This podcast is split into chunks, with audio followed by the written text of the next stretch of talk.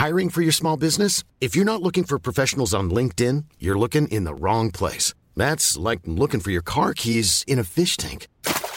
LinkedIn helps you hire professionals you can't find anywhere else, even those who aren't actively searching for a new job but might be open to the perfect role. In a given month, over 70% of LinkedIn users don't even visit other leading job sites. So start looking in the right place. With LinkedIn, you can hire professionals like a professional. Post your free job on linkedin.com slash people today. Ahora inicia A la Una con Salvador García Soto. A la Una. Donde la información fluye, el análisis se explica y la radio te acompaña. A la Una con Salvador García Soto. A la Una. Comenzamos. No se olvide de nosotros, por favor, cuando caminamos con usted y usted no caminó con nosotros en el desastre que tenemos ahorita. No nos visitó nuestro mercado. Es que no funciona el Consejo de la Judicatura. Están ahí de floreros. Y hoy voy a Acapulco por la tarde, a las 4 de la tarde. Tenemos una reunión para evaluar. Pasando el hemiciclo a Juárez, ahí nos bloquearon totalmente. Nunca esperamos que así nos iban a recibir.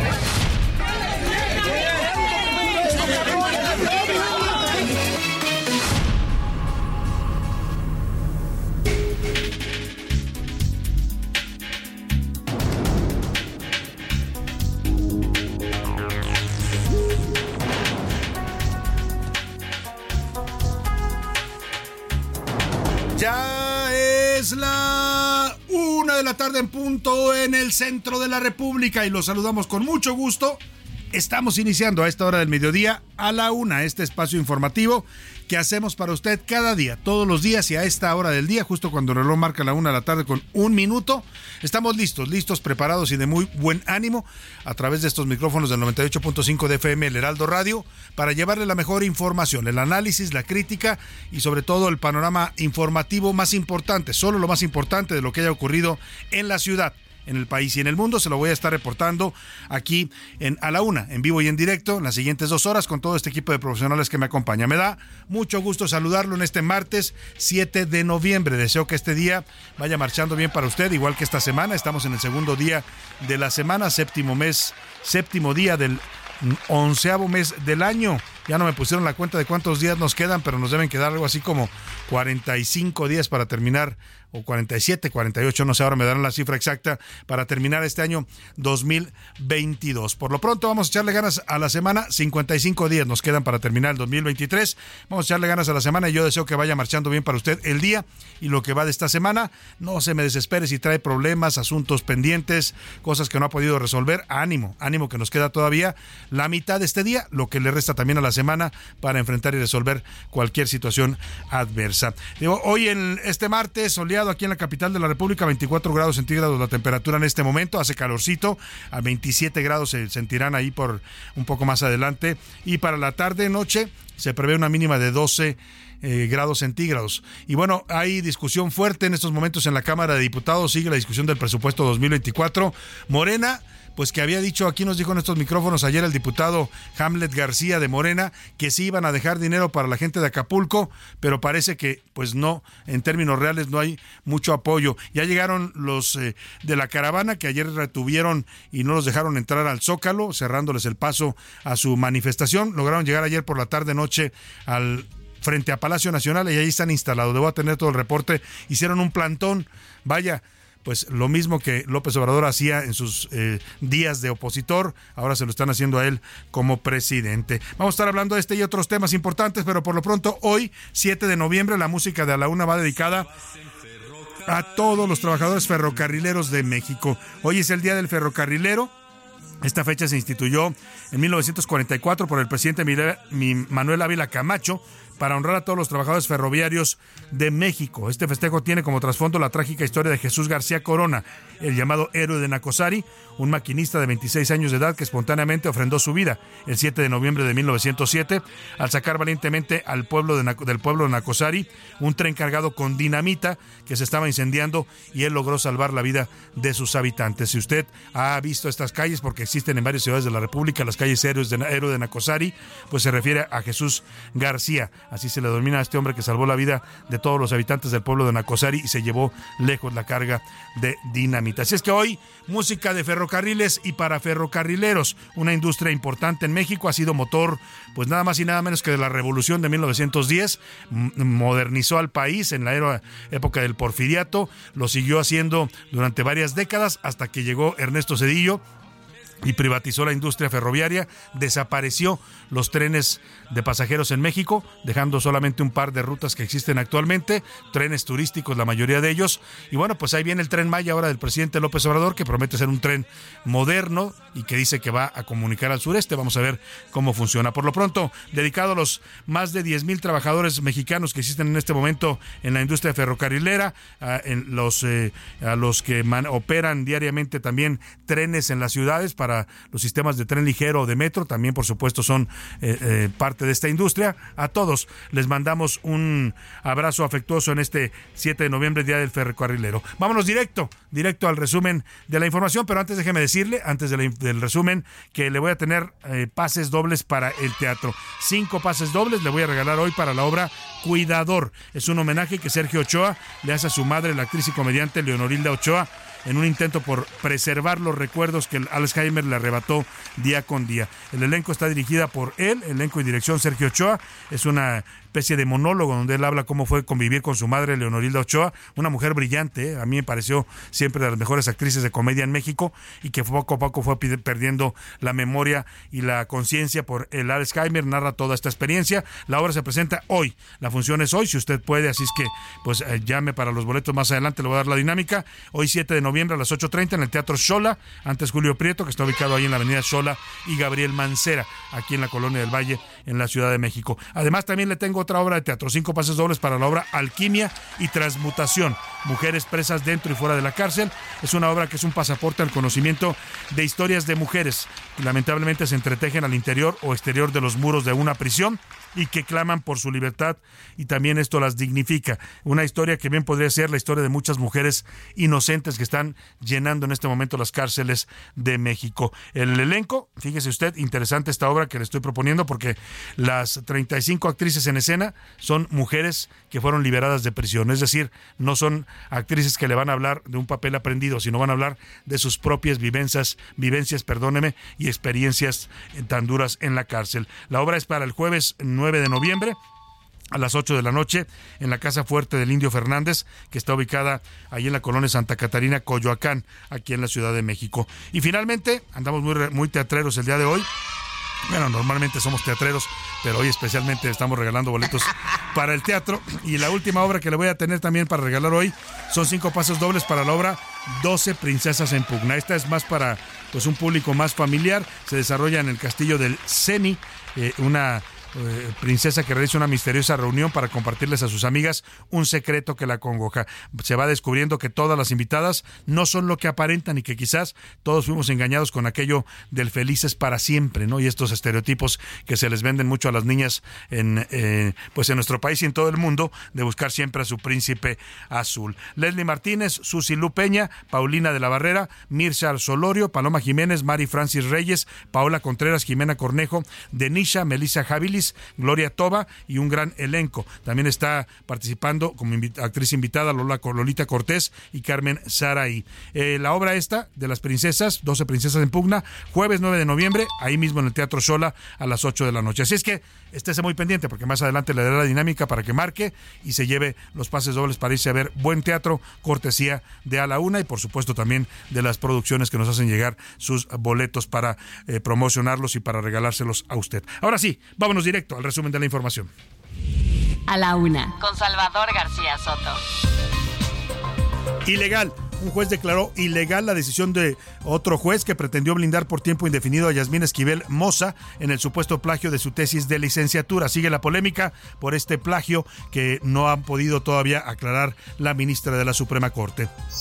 Y bajo la lupa le voy a contar sobre la llamada reina de Tlaquepaque. Fue alcaldesa del municipio de Tlaquepaque, Jalisco, parte de la zona metropolitana de Guadalajara, por el partido MC. María Elena Limón gobernó dos periodos consecutivos de 2015 a 2021. Hoy es diputada federal también por MC y allá en Jalisco la han denunciado. Tiene más de 11 denuncias interpuestas por temas como enriquecimiento ilícito. Dicen que se hizo de propiedades y cuentas bancarias al amparo del poder en este municipio de Tlaquepaque, que es uno de los más pobres de la zona metropolitana. Y también la acusan de casos de corrupción, nepotismo, tiene a toda su familia trabajando ahí en el municipio. Y además también hay trabajadores que afirman, y vamos a tener los testimonios directos, que fueron maltratados, castigados con castigos corporales por esta alcaldesa para quitarles sus puestos y dárselos a sus amigos y familiares. Le voy a contar toda la historia de la reina de Tlaquepa, que vaya personaje en un partido como MC que dice ser diferente a los otros partidos. Y a un mes, se cumple un mes de la guerra en Medio Oriente entre Israel y Hamas. Los ataques no han parado, principalmente de fuerzas israelíes a la franja de Gaza. Han muerto más de 11.000 personas en este momento, más de 1.700.000 han sido desplazados de sus hogares y más de 30.000 están en este momento en los hospitales en calidad de heridos. Y heroína, en la segunda hora de la una le voy a contar la historia de Arisbet Dionisia, una oficial de la Secretaría de Seguridad Ciudadana de la Ciudad de México, que durante la emergencia en Acapulco eh, ayudó a salvar a un pequeñito, a un niño de días de nacido, al que le dio pecho. Lo llevaba dos días sin comer cuando ella lo encontró y le dieron, ella lo amamantó. Eso ha hecho que le den un ascenso y una condecoración en la Secretaría. Le voy a platicar la historia. Y en los deportes, su turno. El presidente López Obrador abanderó a la delegación mexicana que competirá en los Juegos para Panamericanos en Chile, en Santiago de Chile. Se comprometió a entregarles bonos a los medallistas. Además, también nos va a contar Oscar Mota de la locura sudamericana. Vamos a conversar sobre los excesos en que incurrieron los fanáticos del Boca Juniors tras perder la final de la Copa Libertadores este domingo con el Fluminense de Brasil. Hay gente incluso que se suicidó por la derrota del Boca Juniors. He visto pleitos en el metro de Buenos Aires. Bueno, una cosa bastante fuerte lo que está ocurriendo con este fenómeno del fútbol allá en la Argentina. Y en el entretenimiento, Anaya Arriaga nos va a traer temas importantes del mundo del espectáculo. Estése muy pendiente. Así es que tenemos un programa con mucha información, con muchos temas variados, distintos, distintos tópicos, ángulos y temas noticiosos para estarle informando, para entretenerle también y para acompañarle justo en este momento de su día. Vámonos directo a las noticias que usted tiene que conocer el día de hoy. Estas son las de cajón en A la Una. thank you Una de la tarde, 12 minutos, y esta información se está generando de último momento. El juez federal Eduardo Hernández acaba de dar un amparo a la Universidad Nacional Autónoma de México y ha declarado ilegal la decisión de otro juez, un juez local de la Ciudad de México, que pretendió blindar a la ministra Yasmín Esquivel, ministra de la Suprema Corte de Justicia de la Nación, acusada de plagio en su tesis de licenciatura de, en Derecho, ahí en la misma UNAM. Se estableció en este amparo otorgado por el juez federal que las medidas cautelares no pueden declararse firmes porque siempre es posible impugnarlas antes de que se dicte la sentencia de fondo en un juicio de este tipo. Diana Martínez, nuestra reportera especializada en temas judiciales, nos informa. Diana, te saludo, buenas tardes. Así es, Salvador. Buenas tardes. Un juez federal concedió un amparo contra la orden de un impartidor de justicia de la Ciudad de México que impedía a la Universidad Nacional Autónoma de México, la UNAM, resolver sobre el, presunto plagio de la tesis de la ministra Yasmina Esquivel. Este martes, el juez cuarto de distrito en materia civil, Eduardo Hernández, notificó que ordenó dejar insubsistente la decisión del juez 60 de lo civil de la Ciudad de México, José Manuel Salazar Uribe, que en abril pasado protegió a Esquivel con medidas cautelares. Salazar Uribe determinó que debido a que ninguna de las partes interpuso el recurso de apelación contra las medidas que había dictado, pues ya no se podía impugnar y la decisión había quedado firme. Esto, según lo determinó él desde el pasado 22 de mayo. Sin embargo, el juez de amparo Hernández otorgó la protección de la justicia federal a la máxima casa de estudios y determinó la, ilegalidad de esas medidas otorgadas a Esquivel. El juez de amparo consideró que las medidas sí son impugnables y bueno, pues ahora Esquivel eh, puede interponer un recurso de eh, revisión en contra de este amparo otorgado a la UNAM para que un tribunal colegiado revise si confirma, modifica o revoca la sentencia. Hasta aquí mi reporte.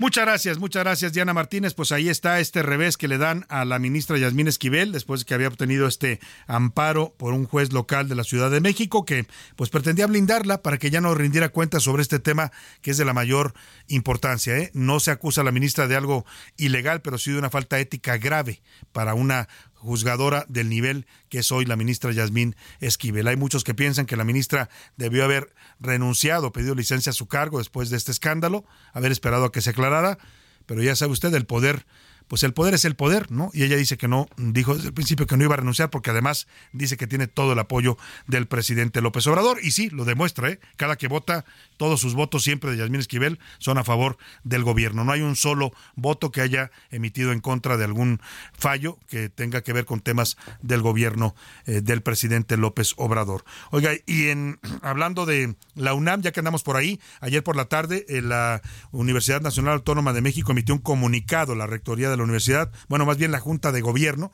que es la que está en estos momentos eligiendo al nuevo rector o rectora que van a basar esta casa de estudios para los próximos cuatro años, emitieron un comunicado, eh, pues hablando de este proceso de selección interna que están llevando a cabo para la rectoría. Eh, presentaron el informe final de un proceso de auscultación, así lo denominan, que fue llevado a cabo del 21 de agosto al 3 de noviembre de este año.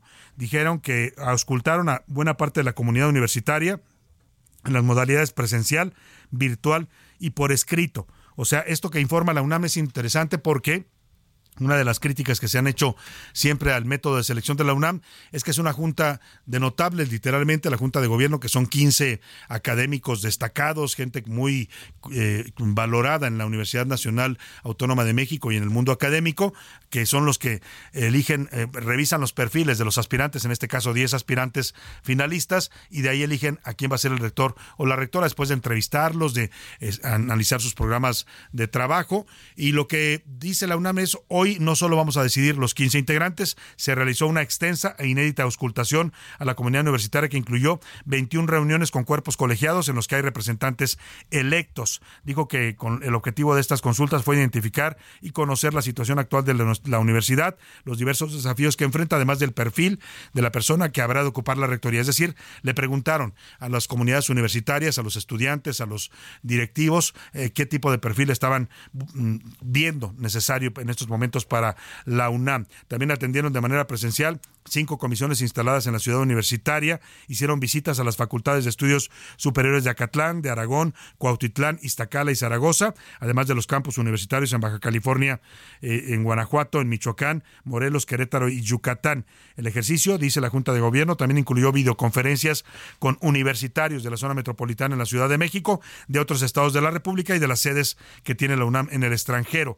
Eh, dicen también, José Luis Sánchez, te saludo, bienvenido, ¿cómo estás? Salvador, buen eh, martes así es. Bueno, que pues también, también auscultaron y consultaron a las facultades, escuelas y planteles de la UNAM. Así es, también institutos y centros de investigación y la mayor parte de los programas Salvador, universitarios, dependencias administrativas, sedes en el extranjero, así como organizaciones profesionales y organizaciones gremiales. También en el punto 4 que estás mencionando de este comunicado, Salvador, habla de la participación de 795 agrupaciones de organizaciones externas, colegios, sociedades científicas, asociaciones no gubernamentales y cámaras de, eh, y cámaras, así como representantes de los sectores público y privado, exalumnos, académicos y autoridades de instituciones educativas nacionales e internacionales, entre otros. Fíjate, y este punto que informa la Junta de Gobierno de la UNAM es muy interesante porque dice que en total en todas estas entrevistas, consultas, pláticas, reuniones que realizó, algunas presenciales, otras virtuales, otras por escrito, recibió 35.977 opiniones personales de los diferentes sectores de la comunidad universitaria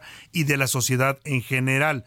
Así es que, pues la Junta de Gobierno emite esta, este informe agradeciendo a los 17 aspirantes que en un principio se inscribieron y luego a las 10 candidatas y candidatos que pasaron a la última fase, que fueron entrevistadas, pues porque dice hicieron una campaña apegada a la legalidad y la normatividad universitaria. Este informe me parece es el preámbulo de que quizás hoy en las próximas horas estaremos atentos por si nos toca darle la noticia en vivo, se hará el anuncio ya del el humo blanco que hay en la UNAM. Está ya prácticamente definido este asunto y es cuestión de horas para que den a conocer el nombre del nuevo rector o rectora escuche usted bien, porque se habla mucho de que pudiera ser por primera vez en la historia de la Universidad Nacional una mujer quien encabece la rectoría y esto sería algo histórico. En todo caso, cuando se genere la noticia, le estaremos reportando. Vámonos por lo pronto a lo que está ocurriendo en estos momentos en la Cámara de Diputados, el debate sobre el presupuesto de egresos de la Federación del próximo año.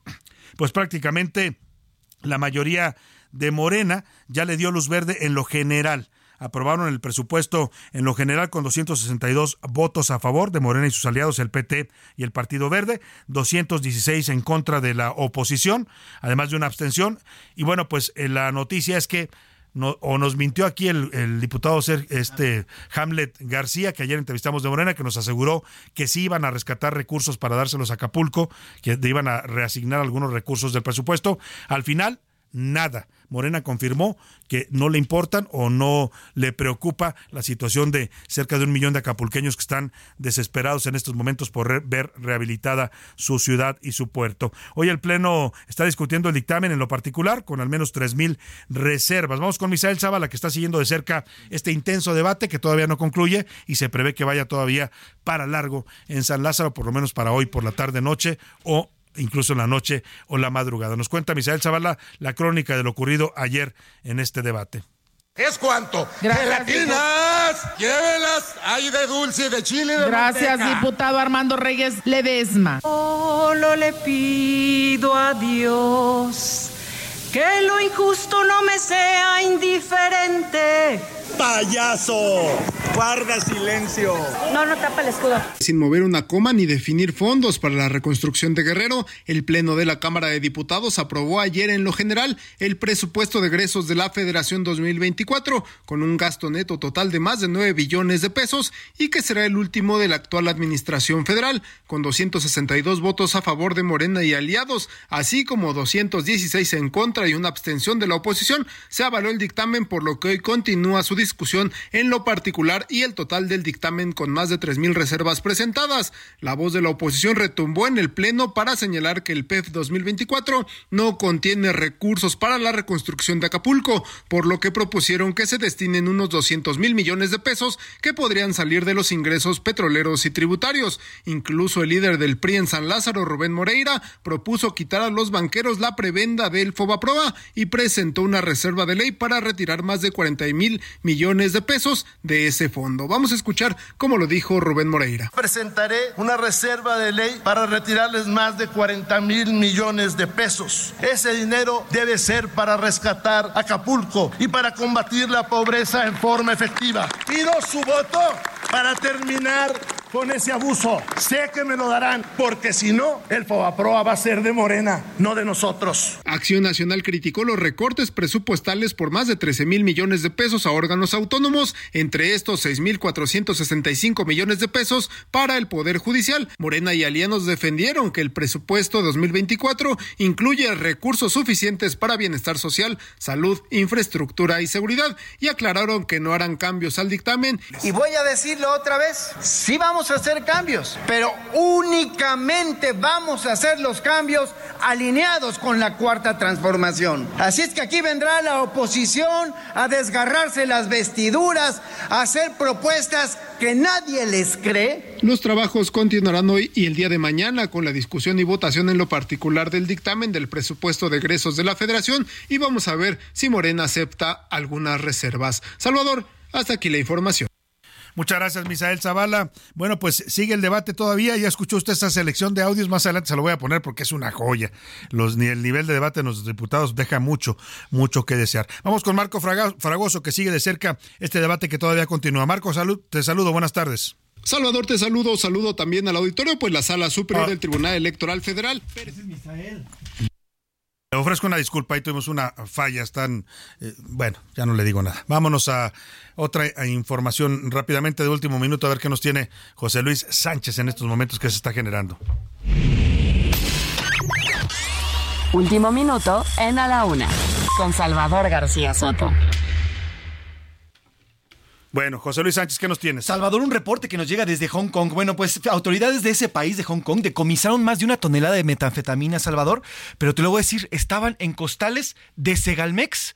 La droga venía Ah, transportada en costales de O Segalmex. sea, además de Vamos a- corruptos en Segalmex, ¿también trafican drogas? Bueno, pues es- ahí veremos, no sabemos si es directamente de Segalmex, uf. pero bueno, esta droga ahí en Hong Kong fue localizada, era transportada en estos costales, están con los logos de Segalmex, con los logos del gobierno mexicano. Uf. Se trata de metanfetaminas que habían encontrado eh, por parte de estas eh, autoridades de Hong Kong. Y bueno, las autoridades dicen que un cártel mexicano disfrazó la metanfetamina con conchas, envolvió la sustancia al exterior con cera y luego la mezcló con una gran cantidad de conchas normales de, eh, de la, y de la mar. utilizando sacos Y oficiales. luego los metieron en sacos oficiales de Segalmex. Uy, los, los sacos del bienestar. Vamos a ver en qué acaba esto. Por lo pronto, en este momento le compartimos la foto en arroba ese García Soto, mi cuenta de Twitter. Inauguramos la música de los ferrocarrileros con esto que se llama La Rielera. Lola Beltrán habla de mujeres que fueron fundamentales en la Revolución Mexicana.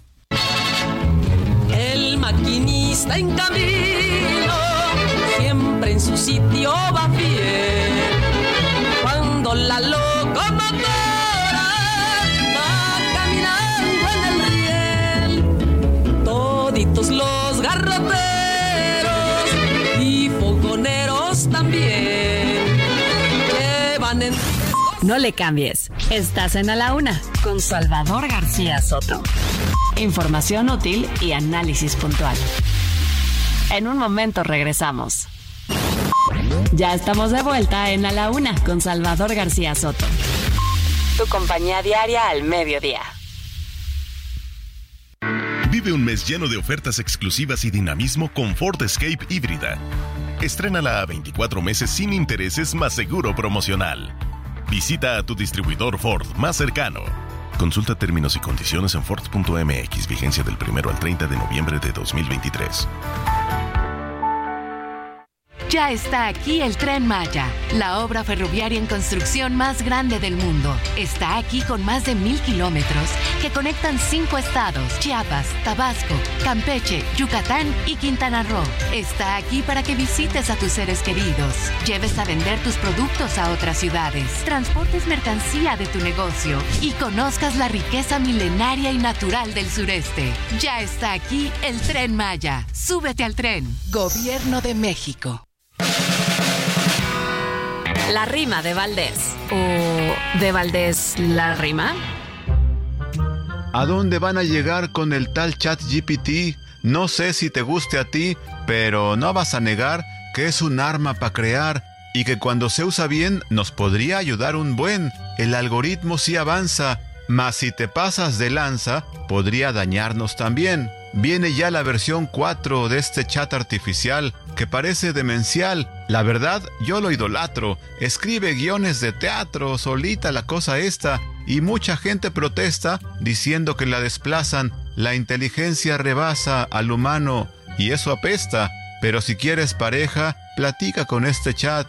Yo le puse Montserrat y hasta ya le llamo vieja. Es que su amor me apende... no me deja ni siquiera trabajar. Es que con ella chatear es lo máximo y me encanta. Dice que pronto me canta una rola para bailar. México cuenta con más de 13.000 conductores de transportes en vías férreas. Estas personas son fundamentales en este sistema de transporte, pues son responsables de operar, mantener y garantizar la seguridad de los trenes que transportan mercancías, pasajeros y cargas a lo largo y ancho del país.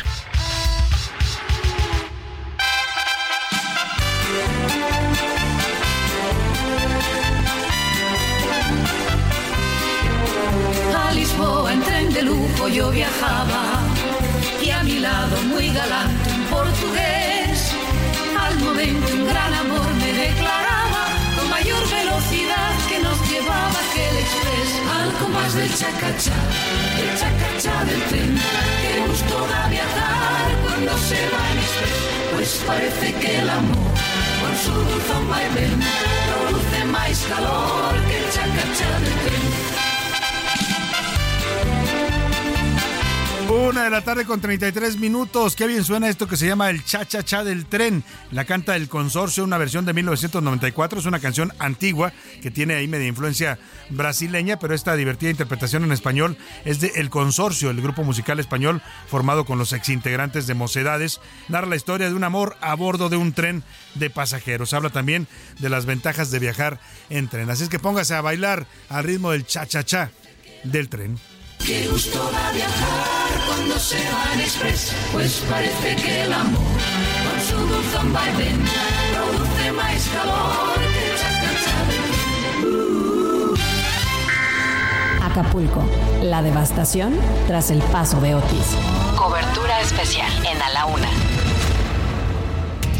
Una de la tarde con 34 minutos. La caravana Acuérdate de Acapulco así ha sido denominada, integrante, integrada por damnificados del puerto de Acapulco, comerciantes, eh, familias que vinieron a la Ciudad de México en una caravana vehicular que salió el domingo pasado, arribó ayer en la mañana a la Ciudad de México, pues intentaron llegar ayer al Zócalo, que era su objetivo, eh, manifestarse frente a Palacio Nacional, pero el señor jefe de gobierno de la Ciudad de México, Martí Batres, tuvo bien pues sacar su vena autoritaria y, obstaculizarles el paso. Ahí en Avenida Juárez no los dejaron avanzar, durante todo el día los tuvieron contenidos con eh, elementos de seguridad de la Secretaría de Seguridad Ciudadana, con grúas, con vallas metálicas, vaya los de la izquierda que defendían la protesta popular, pues hoy, hoy no les gusta la protesta porque es en su contra, hoy que son gobierno. Eh, finalmente por la tarde les liberaron la vía y lograron llegar hasta Palacio Nacional donde tienen instalado un plantón, pusieron casas de campaña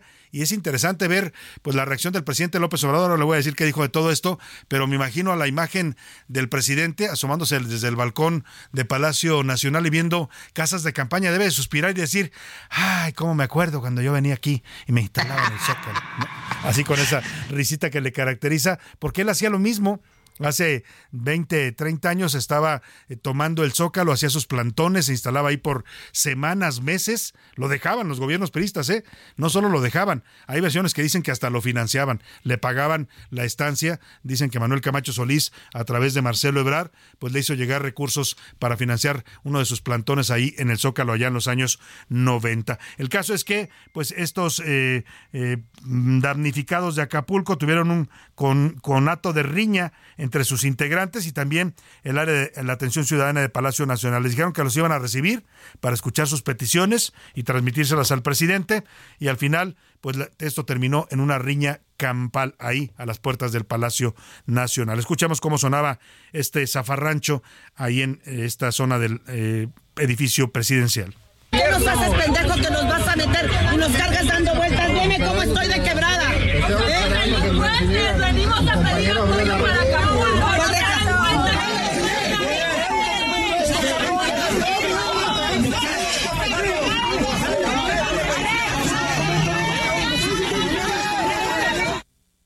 Así como lo escucha usted, ellos que pretendían entrar al área de atención ciudadana y poner sus peticiones, no se los permitieron los elementos de seguridad, terminó en una riña, hubo varios lesionados y bueno, hace unos minutos se movilizaron. ¿Qué quieren los damnificados? Están haciendo una petición concreta al presidente López Obrador, que se destine un fondo de 300 mil millones de pesos para la reconstrucción de Acapulco. Esa cifra es la que han estimado varias consultoras internacionales, agencias financieras especializadas, han hecho una proyección de que por lo menos se necesitan 300 mil millones de pesos. El gobierno de López Obrador ha ofrecido 68 mil es decir, una cuarta o quinta parte de lo que se está requiriendo para estas necesidades de Acapulco. Bueno, pues ya se movieron de Palacio Nacional después de este zafarrancho, se están trasladando hacia el Senado de la República, donde una comisión de 10 personas de esta caravana de damnificados entró al Senado, ahí sí lo recibieron para pedir un incremento en los recursos que van a autorizar ahí en el Senado, cuando llegue ya el dictamen y la minuta de la Cámara de Diputados aprobada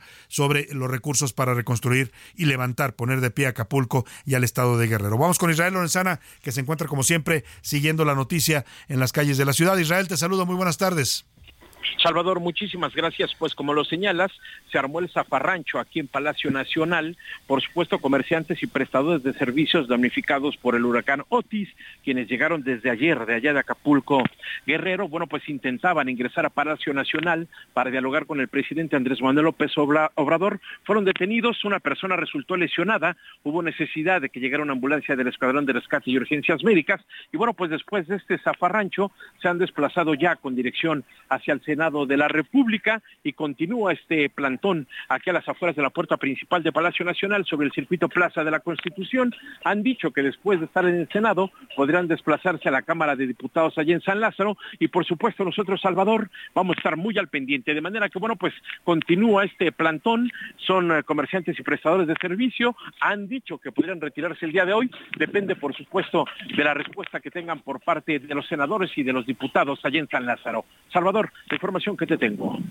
Gracias, muchas gracias Israel Lorenzana. Pues ahí está lo que están pidiendo los manifestantes. Vamos a estar pendientes de este tema. Le agradecemos el reporte a Israel Lorenzana. Muy buena tarde.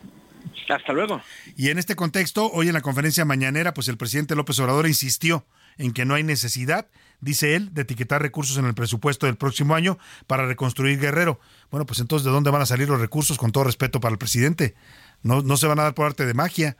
Y los 61 mil millones que ofreció el gobierno no van a alcanzar no son suficientes para el tamaño de la tragedia. El presidente dice que no hay límite de recursos para la atención. Ya no descalificó como lo hizo ayer a los manifestantes de esta caravana.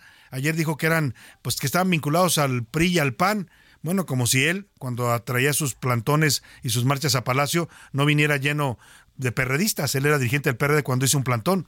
¿Qué le sorprende al presidente que hoy los que son oposición, como era él antes, pues hagan este tipo de protestas? Escuchemos lo que le respondió a estas peticiones de apoyo por 300 mil millones de pesos a los damnificados de Acapulco. Porque lo que importa es atender a 250 mil familias. Eso es lo más importante, que se quedaron sin vivienda, que hay que ayudarlos para construir sus viviendas no con créditos, sino con dinero de ellos, con dinero del presupuesto que se tiene porque ahora no se permite la corrupción. No tenemos, afortunadamente, falta de presupuesto. Bueno, pues ahí está, ahí está este tema que dice el presidente, pues que no, que no, la prioridad para él son 250 mil familias, nada más que, presidente, con todo respeto, es un millón, más de un millón de acapulqueños los que están necesitando ayuda. Las 250 mil familias entiendo que puedan ser prioridad, pero hay mucha más gente que necesita apoyo y ayuda de distintos tipos en Acapulco. También aprovechó el presidente para criticar y lanzar lo que llama otra vez, dice él que los medios de comunicación están manipulando, que estamos en campaña y que ya sabe usted, todo lo que se diga pues eh, que de la situación de esta tragedia es, eh, dice él, politiquería en su contra como no dejan de mentir en los medios de manipulación, periódicos, estaciones de radio, en la televisión, pues eh, tengo que decirle a la gente de que están utilizando este lamentable caso de Acapulco con propósitos politiqueros, los que están en campaña, los que quieren regresar por sus fueros, los corruptos. Pues ahí está lo que dice el presidente. El presidente siempre culpando a todo mundo. Todos somos culpables menos el presidente, que es el que gobierna. Yo no sé entonces para qué se eligió, porque él no quiere culpas, él no quiere responsabilidades, solo quiere elogios, halagos, que se le inclinen y le besen la mano, como lo hacen algunos integrantes de la 4T. Eso es lo que le gusta al presidente. Cualquier cosa que no sea eso, para él es conspiración, campaña y politiquería en su contra. También informó ahí en la mañana el secretario de la Defensa, Luis Crescencio Sandoval, de un plan para garantizar la seguridad en Acapulco. Dijo que van a desplegar casi 10.000 elementos de la Guardia Nacional en la zona afectada. Hoy se cumplen, por cierto, 13 días del impacto del huracán Otis. Aunque la ayuda llega ya al puerto de Acapulco, empieza a fluir en algunas regiones de Guerrero como la Costa Chica, los pobladores siguen reclamando falta de apoyo y ausencia del gobierno federal y del gobierno estatal. Incluso incluso se está advirtiendo ya de una hambruna en el estado de Guerrero, no solo Acapulco, sino en buena parte del estado, ante la pérdida de cultivos. Ricardo Romero nos, nos platica. No se olvide de nosotros, por favor, cuando caminamos con usted y usted no caminó con nosotros en el desastre que tenemos ahorita. No nos visitó nuestro mercado. A 13 días del paso del huracán Otis, las comunidades en las regiones de la Costa Chica y la Montaña Alta, en Guerrero, acusan de abandono al gobierno federal luego de un revés en el listado de la Declaratoria de Desastre Natural que contempla a 47 municipios, pero que actualmente solo considera dos regiones, los municipios de Acapulco y Coyuca de Benítez. ¡Acapulco está presente! ¡Recíbelo,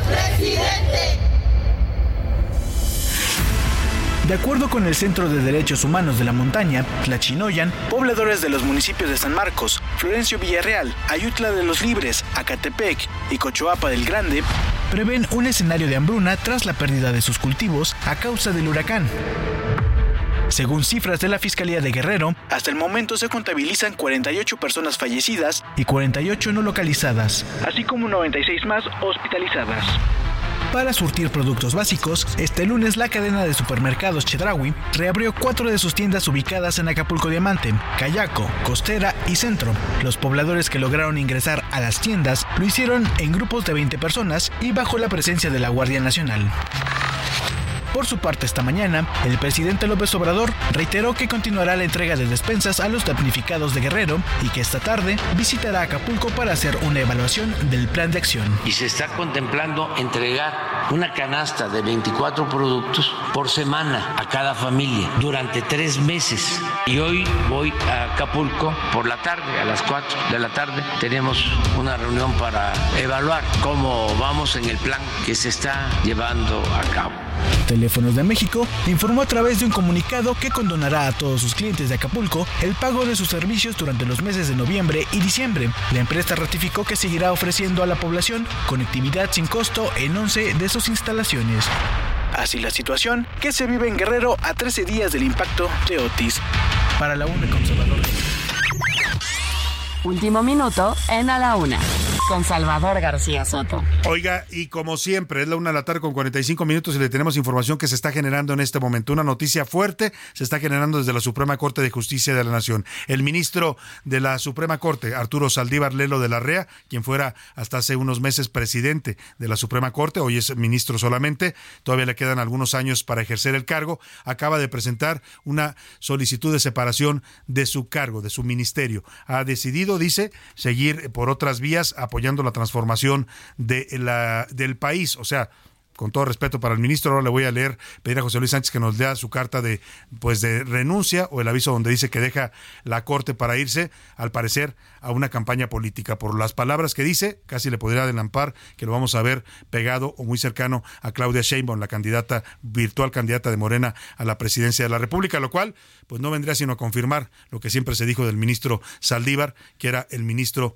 de la 4T, el operador del presidente en los temas de la Suprema Corte cuando ejerció la presidencia por dos años, los últimos dos años. José Luis Sánchez, ¿por qué se va el ministro y por qué deja la Corte? Es un Twitter, Salvador, en el que está publicando además de un mensaje, una carta, donde es la carta que le envía precisamente al presidente López Obrador y dice este tuit. El día de hoy he presentado al presidente Andrés Manuel López Obrador mi renuncia al cargo de ministro de la Suprema Corte de Justicia de la Nación para que, en el caso de que la acepte, sea turnada al Senado de la República para su aprobación. Dice el ministro, mi ciclo en la Corte ha terminado. Durante estos 14 años impulsé los criterios más vanguardistas que constituyeron el nuevo paradigma constitucional en la defensa de los derechos humanos de todas las personas. Y esta parte, Salvador, creo que es la importante y la que dice más o menos hacia dónde va. Dice, toca ahora seguir sirviendo a mi país en la consolidación de la transformación de un México más justo y más igualitario, en el que sean prioridad quienes menos tienen y más lo necesitan. ¿Y quién abandera la transformación? Pues en estos momentos, por supuesto, el presidente López Obrador, a quien le dirige su carta de renuncia, porque así lo marca la Constitución, pero quien la bandera ahora es Claudia Sheinbaum. Así es que no le sorprenda que pronto veamos a Arturo Saldívar Lelo de la REA, ministro de la Corte que acaba de presentar su separación del cargo, lo veamos sumándose a la campaña de Claudia Sheinbaum. Y este anuncio se da además en un contexto interesante, José Luis, porque el fin de semana el ministro andaba de vacaciones en Nueva York Así y es. le tomaron una fotografía nada más y nada menos que en el hotel Ritz Carlton, que es uno de los hoteles más caros y exclusivos de Manhattan.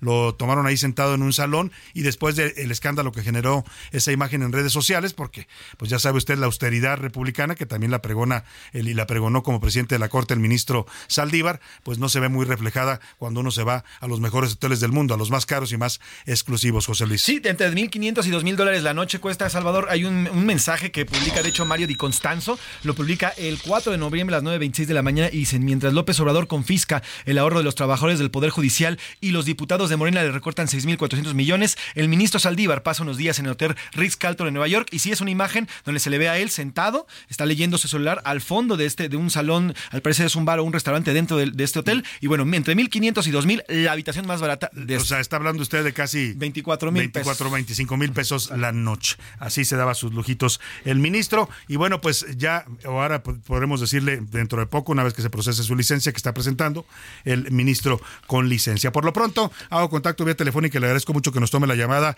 al diputado Rubén Moreira, él es coordinador del PRI en la Cámara de Diputados. Le hablamos pues para hablar, eh, para que nos comente la posición de su partido en torno al presupuesto que está discutiendo, pero aprovecho, Rubén, además de saludarlo con el gusto de siempre, que nos dé su Gracias. reacción a bote pronto de esta solicitud de licencia que presenta el ministro Arturo Saldívar, que se separa de su cargo.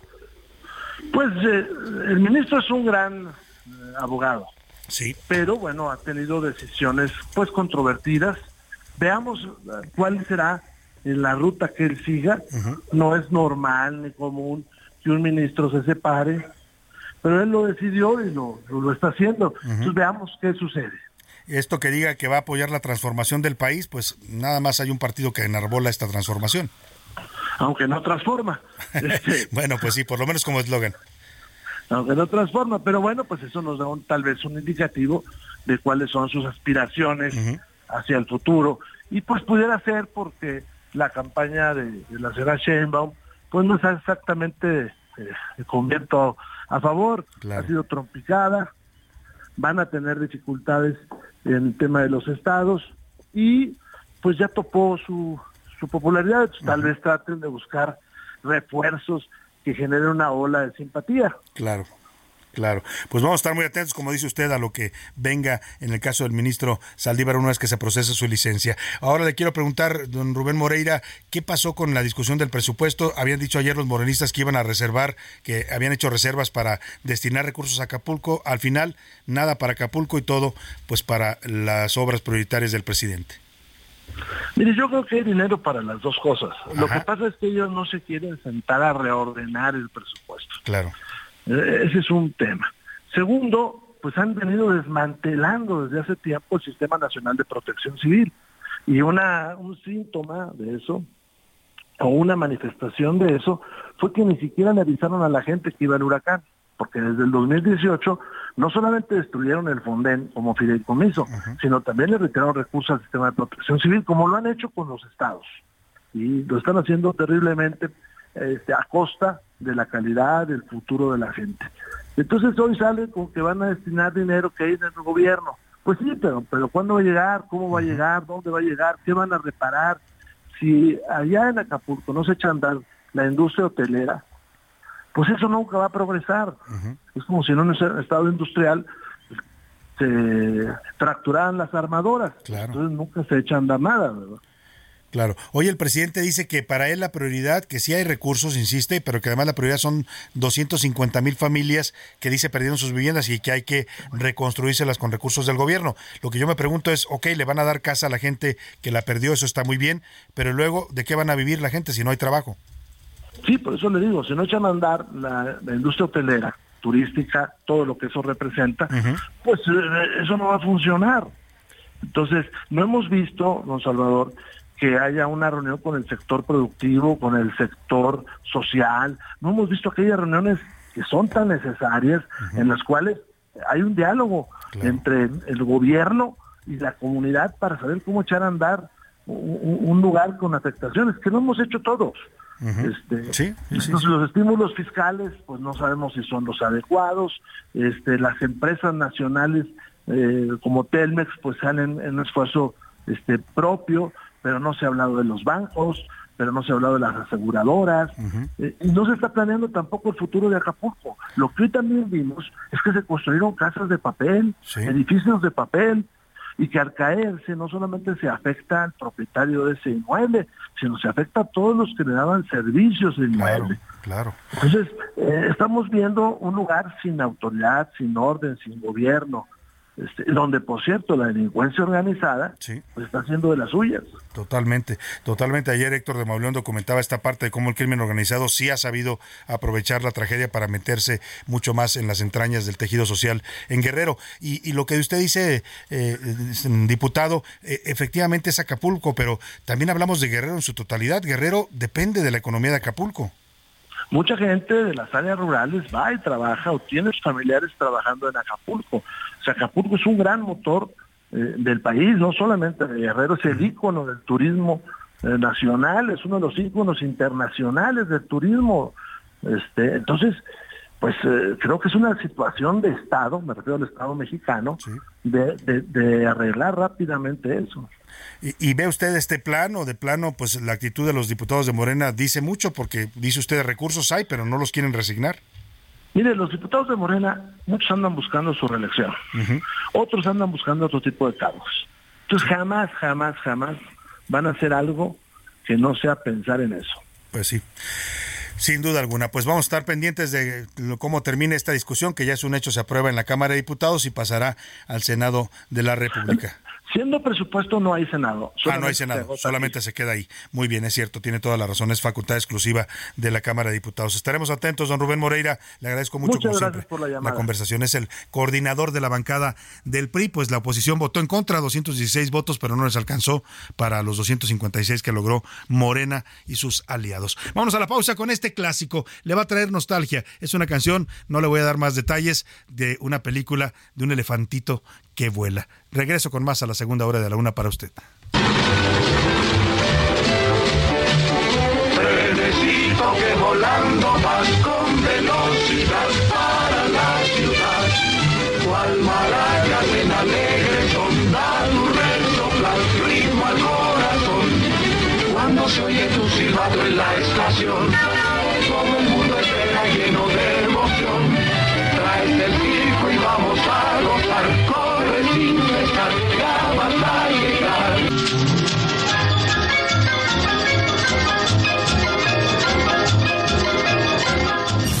no le cambies. Estás en A la Una con Salvador García Soto.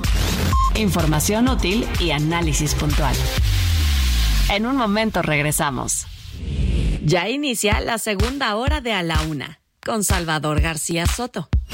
A la una. Donde la información fluye, el análisis se explica y la radio te acompaña. A la una. Con Salvador García Soto. A la una. Comenzamos.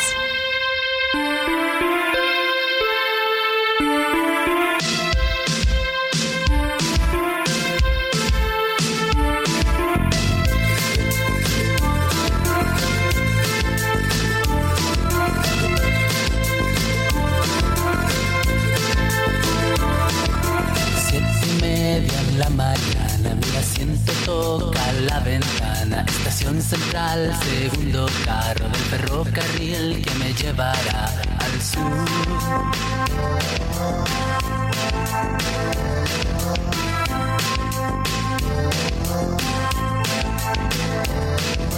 Ya estos fierros van andando y mi corazón está saltando porque me llevan a las tierras donde al fin podré de nuevo alegrías del corazón. Una de la tarde en punto, perdóneme, discúlpeme, dos de la tarde en punto en el centro de la República. Es un gusto saludarlo a esta hora del mediodía. Estamos iniciando ya la segunda hora de la una y también, también la tarde de este martes 7 de noviembre. Tenemos mucha información todavía para brindarle y para estarle eh, comunicando en las siguientes dos, horas, historias, noticias, entrevistas. Vamos a tener temas interesantes para estar comentando con usted. Voy a tener regalos y boletos para el teatro, buenas obras de teatro para que se vaya usted hoy y el próximo jueves a obras de teatro aquí en la Ciudad de México. Y por lo pronto estamos regresando con esta canción, un ritmo muy ochentero de este grupo chileno llamado Los Prisioneros, una canción de 1990 que se llama Tren al Sur. Esta canción del grupo chileno trata sobre un viaje que Jorge González, el vocalista del grupo, tuvo en un tren hacia el sur de Chile, prácticamente hacia la Tierra del Fuego. Mientras él viaja recuerda paisajes de su vida, especialmente de su niñez, y espera reencontrarse con la belleza del campo. La experiencia de pasear en tren es única, ¿eh? de verdad. Los que muchos mexicanos ahora de las nuevas generaciones no lo conocen porque ya no hay trenes de pasajeros, quedan muy pocos, son turísticos. Por ahí el de Tequila que va de Tequila a Guadalajara, el Chepe que va de las Barrancas del Muerto en Chihuahua a Los Mochis, Sinaloa. Y bueno, pues ahora viene el tren Maya que también va a ser tren de pasajeros. El presidente López Obrador ha dicho que quiere reactivar la industria del tren de pasajeros y yo estoy de acuerdo. Es un medio de transporte excelente que se usa en todo el mundo. Nada más que aquí la privatización de Ernesto Cedillo pues nos dejó sin este servicio de transporte. Decían muchos que era para favorecer entonces a las líneas de autobuses foráneos, que porque ahí había metidos también intereses de expresidentes de la República. El caso es que estamos homenajeando hoy al Día del Ferrocarrilero, 7 de noviembre, a todos los trabajadores de esta gran industria ferrocarrilera en México. Le dedicamos esta música con este ritmo de los chilenos prisioneros, tren al sur.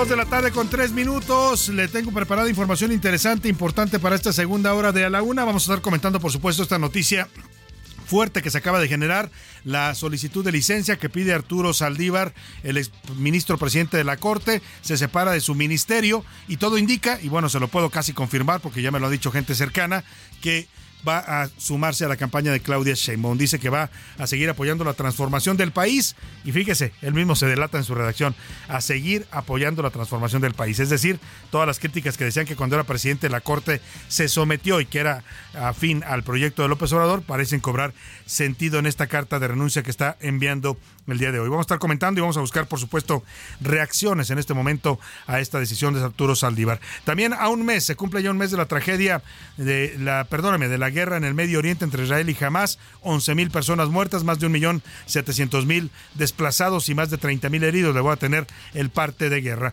También heroína, le voy a contar esta historia de Elizabeth Dionisia, es una oficial de la Secretaría de Seguridad. Eh, Pública de la Seguridad Ciudadana de la Ciudad de México, que fue a las labores de rescate allá en Acapulco, logró rescatar un niño que llevaba dos días sin comer, se quedó abandonado este pequeño recién nacido, seguramente sus padres pues lo perdieron y ella lo, le salvó la vida amamantándolo. Fue eh, ascendida y condecorada. También hablaremos de la violencia que está imparable en Nuevo León, mientras el gobernador Samuel García se quiere venir a la aventura presidencial, pues Nuevo León está que arde en materia de seguridad. Esta mañana fueron atacados policías en Hidalgo, Nuevo León. También tenemos los deportes con Oscar Mota, el entretenimiento con Anaya Arriaga. Mucho, mucho para compartirle todavía en esta segunda hora de A la Una. Vamos por lo pronto a los regalos. Eh, póngase atento, eh, estire sus dedos, haga ejercicio con los dedos para que marque rápido. En un momento más le voy a dar la dinámica y el número para que se vaya a ver buen teatro. Hoy martes es una función una obra que le voy a regalar y las otras dos son para el jueves. José Luis Sánchez, platícanos qué regalo le tenemos a nuestro auditorio. Salvador, buen eh, inicio de segunda hora. Bueno, pues el primero, tenemos cinco pases dobles para la obra El Cuidador. Esto es un homenaje de Sergio Ochoa hacia su madre, la actriz y comediante Leonorilda Ochoa. Leonorilda Ochoa. José Luis no se acuerda porque es muy joven, pero ella es, fue muy una famosa actriz del cine nacional, hacía, eh, era actriz de comedia, hizo esta película muy famosa de los Beverly de Peralvillo.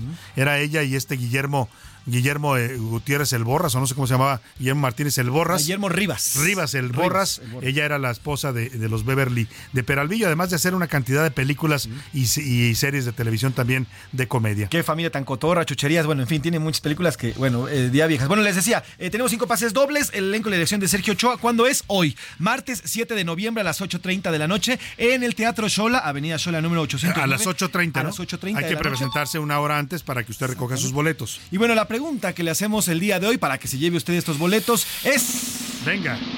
¿Cómo se llamaba el personaje icónico de Leonorilda Ochoa? Justamente en esta película de los Beverly de Peralvillo, que es un clásico del cine nacional. Empieza a marcar 55 18 41 51 99 y se va al teatro el día de hoy por la noche en el Teatro Sola.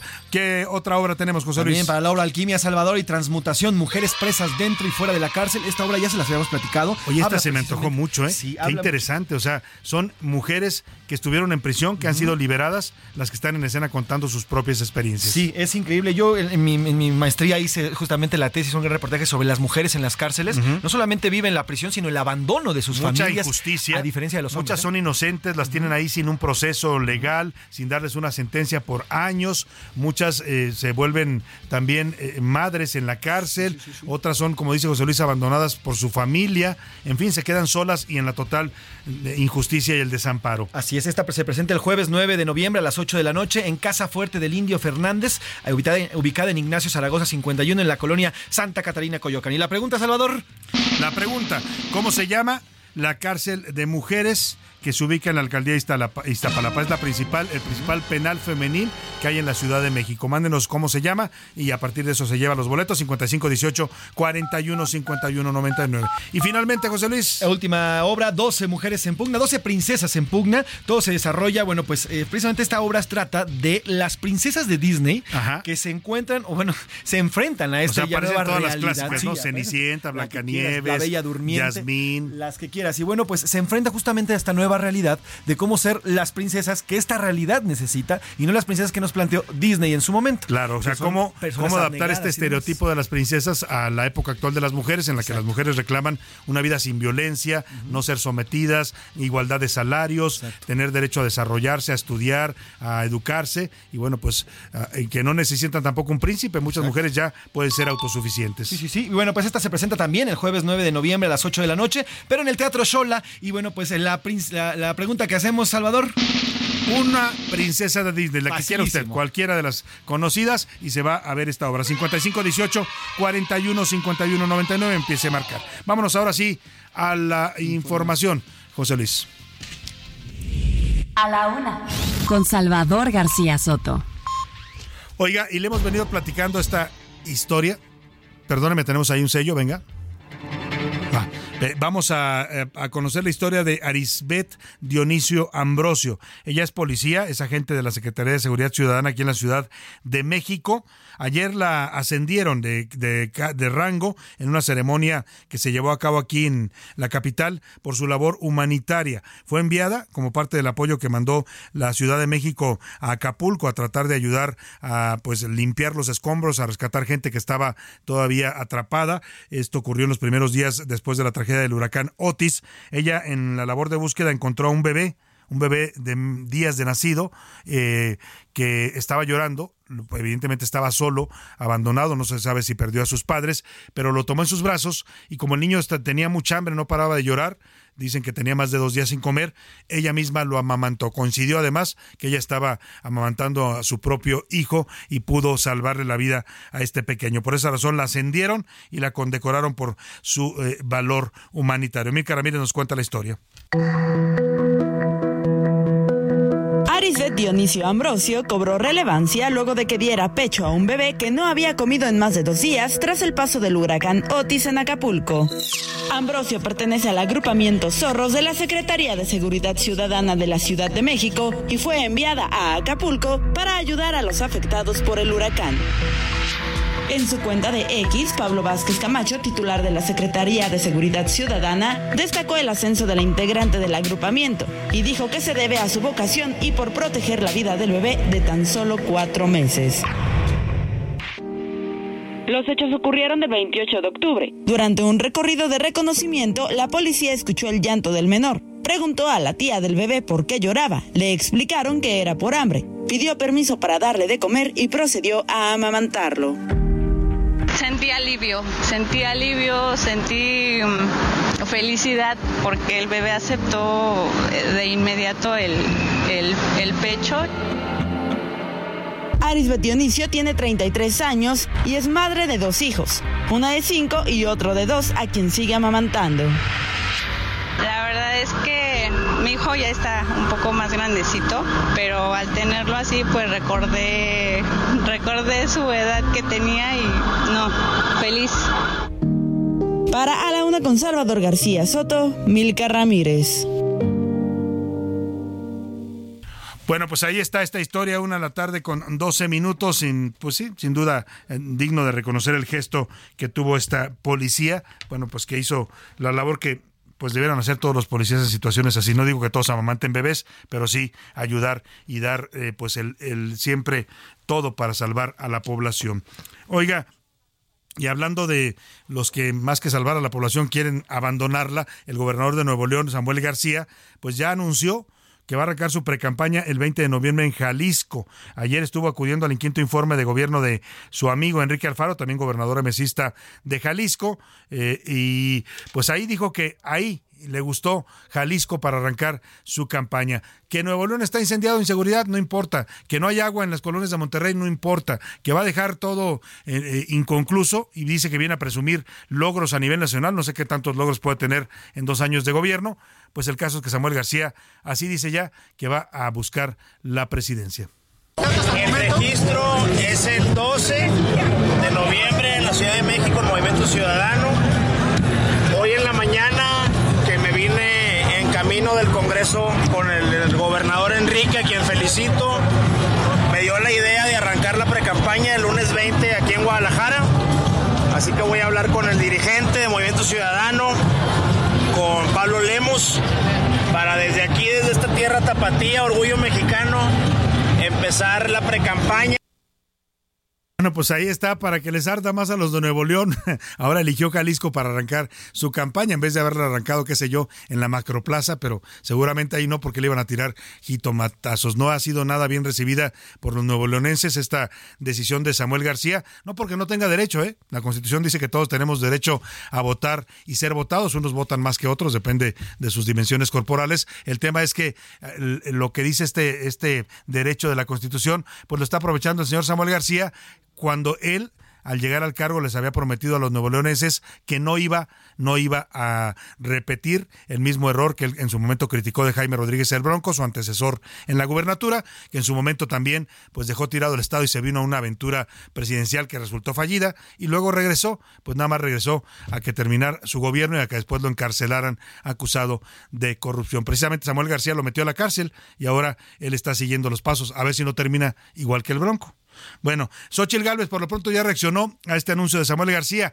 Dice que Samuelón, como se autodenomina el mismo, si va a hacer campaña y si es candidato de MC, pues no va a atacar a Morena. Dice que va a ser pues casi casi una comparsa de Morena y del presidente López Obrador. Pues es competencia. Desafortunadamente uno de ellos no va a cuestionar a Morena nunca. El caso de Samuel. Es claro que a quien va a atacar es Frente Amplio por México. Y ya lo empezó a hacer. Cuando era senador atacaba a Morena criticaba al bronco de que se había ido de gobernador, él dio su palabra que no se iba a ir, ya vemos que la palabra no, para unas personas no vale.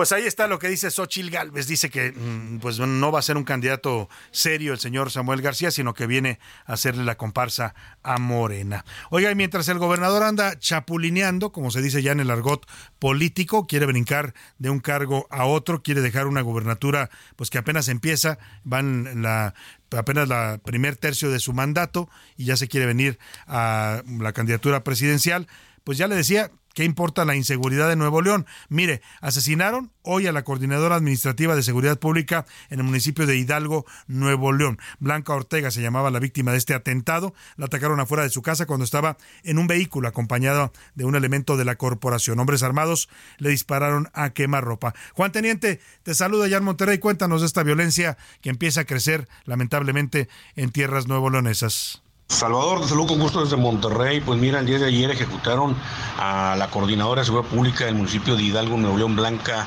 Lidia N, de 37 años. En los últimos cinco meses en la entidad los mandos policíacos han recibido seis ataques con un saldo de cuatro jefes policíacos asesinados.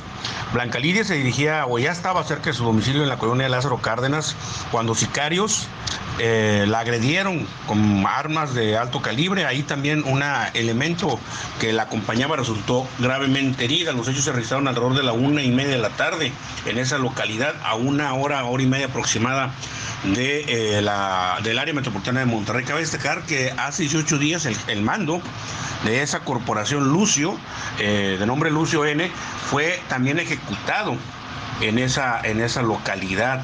Y pues no, ha sido, no han sido los únicos, ya que el 8 de julio fueron calcinados dos elementos, el secretario y un subalterno de nombre Raúl Ricardo Montañez, quien eh, fueron localizados adentro de un vehículo que se incendiaba en el kilómetro 72 de la carretera Colombia. Luego el 9 de octubre, José Juventino Bernal González, secretario de Seguridad Pública de Abasolo, fue víctima de un ataque donde resultó ileso.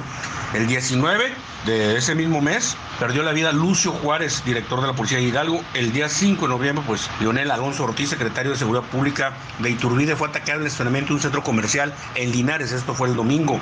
Te saludo con gusto. Salvador, buenas tardes. Muchas gracias, muchas gracias Juan Teniente por tu reporte allá en Monterrey. Pues se ve que la situación está violenta en el estado y el gobernador pues el gobernador bien gracias anda preparándose para saltar un salto de chapulín hacia la candidatura presidencial de Movimiento Ciudadano. Y hablando de candidatos presidenciales, mañana se ha confirmado que en punto de las diez y media de la mañana se registrará Xochil Gálvez ya como eh, precandidata oficial del PAN a la presidencia de la República. Eh, pues es el trámite legal para poder ser registrada también ante el INE ya como candidata oficial. Es lo que se está anunciando el día hoy. Eh, y bueno, vamos a tener más información importante. José Luis Sánchez, cuéntame qué tenemos de último momento. Salvador, bueno, pues, eh, ¿qué te parece si vamos a escucharlo, el tema del parte de guerra? Hoy se cumple un mes justamente, un mes de, eh, de la, de la, del ataque de Hamas a Israel. Hoy justamente, hace un mes, el 7 de octubre del 2023, atacaba Hamas a Israel. Y bueno, pues... Un mes de guerra, ¿no?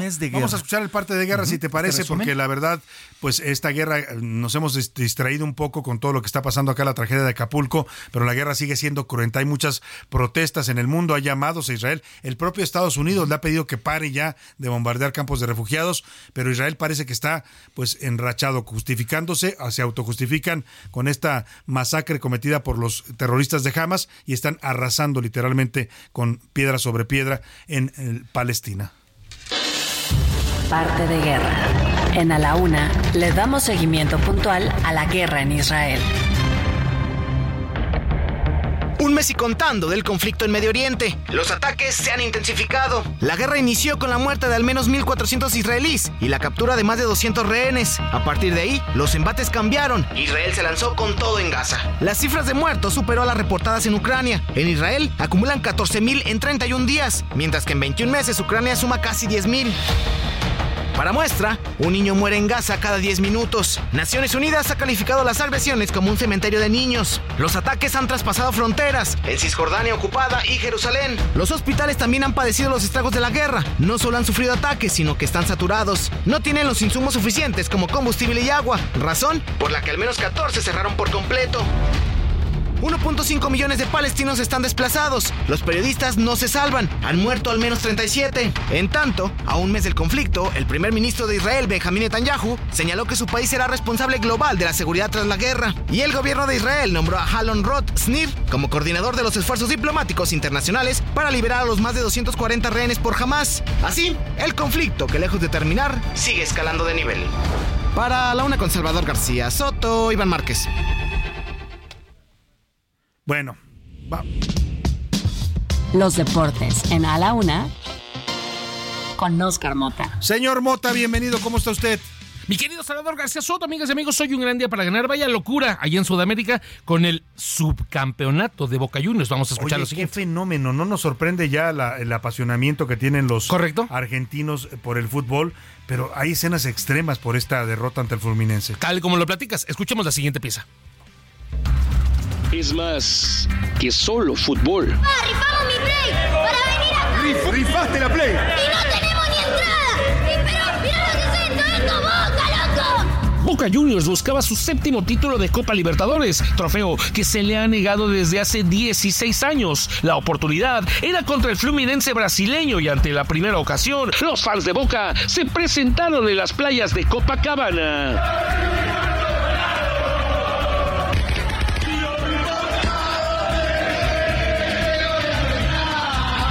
Que rifaron sus videojuegos, hombres que vendieron sus vehículos, otros más que usaron sus becas escolares y ahorros de toda la vida para costear un viaje que no tuvo el mejor aterrizaje.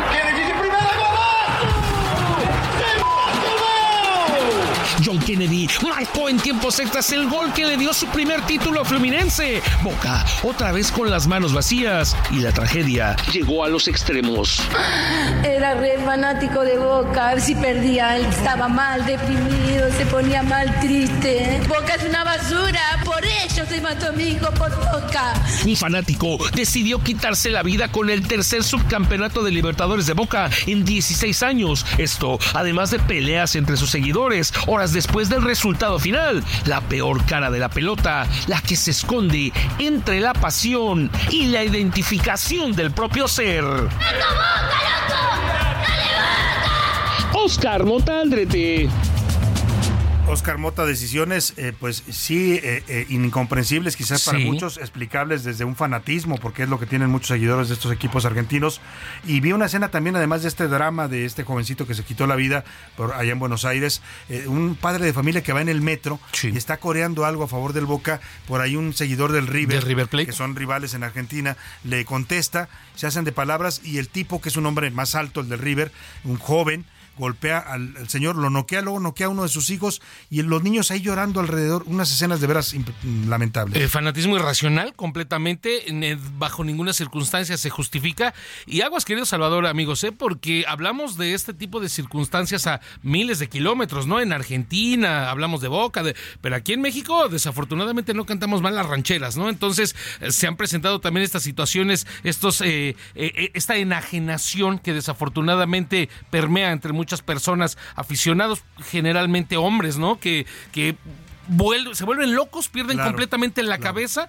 Y está lo de Atlas y Gallos, Tigres y Monterrey. Claro, eh, ha hecho mucho fanatismo tiempo, que ¿no? siempre van a terminar mal. Completamente. Oye, cuéntanos, empiezan los parapanamericanos. Eh, se- el día de hoy se realizó el abanderamiento por parte del presidente Andrés Manuel López Obrador. Estuvo la titular de CONADE, Ana Gabriela Guevara, y el jefe de gobierno de la Ciudad de México, Martí Batres. Prometió Andrés Manuel López Obrador también, por supuesto, premios para eh, los competidores. El torneo, eh, la competencia iniciará del 17 al 26 de noviembre. Y por último, querido Salvador, tengo también que destacar a Alex de Alba, que consiguió su primer título de la NASCAR Challenge, segundo para Alessandros Racing y por supuesto el Heraldo Media Group, muy metido en las carreras, un nuevo triunfo en la NASCAR Challenge y por supuesto, pues a ver lo que viene el próximo año. Muchas gracias, Oscar Hoy un gran día para que Vámonos rápidamente a la música. El Día del Ferrocarril. Esto es Máquina 501, un corrido emblemático de la revolución interpretado por Francisco, el Charro Avitia. Máquina 501, la que corría por Sonora, por eso los garroteros, el que no suspira llora. Era un domingo, señores, como a las 3 de la tarde estaba Jesús. No le cambies. Estás en A la Una con Salvador García Soto. Información útil y análisis puntual. En un momento regresamos. Ya estamos de vuelta en A la Una con Salvador García Soto. Tu compañía diaria al mediodía. Aprovecha un mes lleno de ofertas exclusivas y experiencias únicas con Ford Territory. Estrénala a 24 meses con tasa de 9.99% y seguro sin costo. Visita a tu distribuidor Ford más cercano. Consulta términos y condiciones en Ford.mx, vigencia del 1 al 30 de noviembre de 2023. ¿Sabías que la infraestructura ferroviaria en México está compuesta por 23.389 kilómetros de vía operada?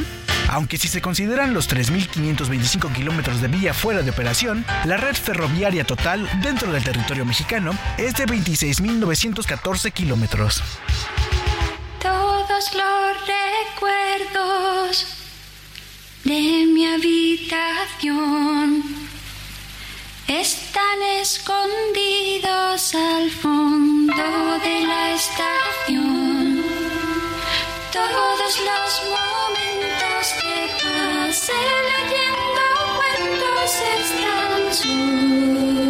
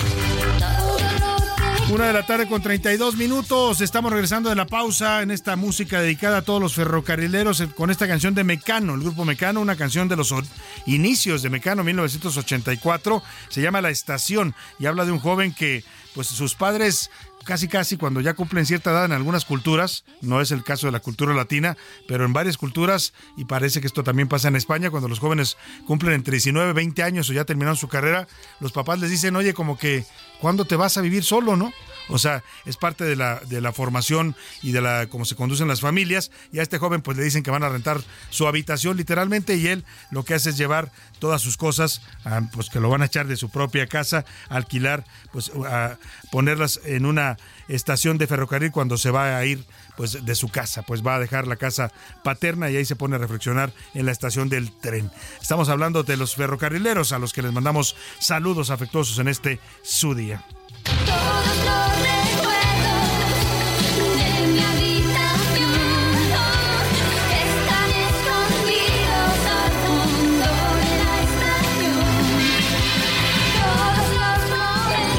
El ojo público.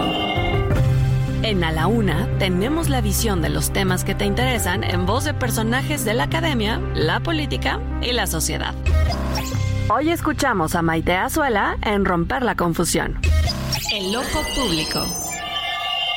Buenas tardes, Salvador. Me da mucho gusto saludarte a ti y a nuestro auditorio como todos los martes. En estos días de dimes y diretes entre quienes tienen interés de gobernar el país, alguna entidad federativa o la Ciudad de México, hay algo que tienen en común con independencia del partido al que pertenecen. Y es que todas y todos aseguran que pueden ganar, pero nadie quiere renunciar. Solamente quieren pedir licencia para tener su puesto guardado. Lo peor de todo es que si no les dan la licencia o les piden acatar las reglas de la misma, se enojan sin asumir una postura política de alto nivel, prefieren escudarse en que la ley se los permite. Salvador, a este país le urge otro tipo de políticos. No importa si son de Morena, del PRI, del PAN o del PRD, las malas prácticas son las mismas en cualquiera de los partidos. ¿Por qué si, por ejemplo, Lea Limón o Samuel García o Nacho Mier están tan seguros de ser los buenos para gobernar a partir del 2024, no empiezan por dejar a un lado lo que están haciendo para enfocarse en verdaderos proyectos políticos, además de que se comprometieron cada uno con los espacios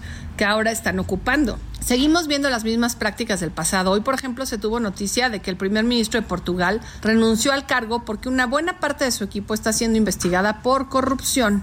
En México nadie renuncia, nadie tiene capacidad política ni siquiera de gobernar sin hambre de poder. Están en un cargo y ya quieren el siguiente.